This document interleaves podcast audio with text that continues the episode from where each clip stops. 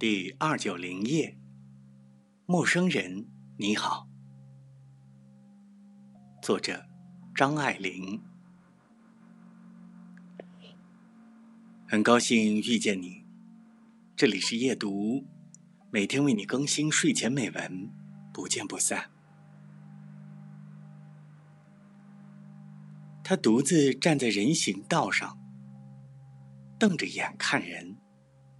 人也瞪着眼看他，隔着雨淋淋的车窗，隔着一层层无形的玻璃罩，无数的陌生人，人人都关在他们自己的小世界里。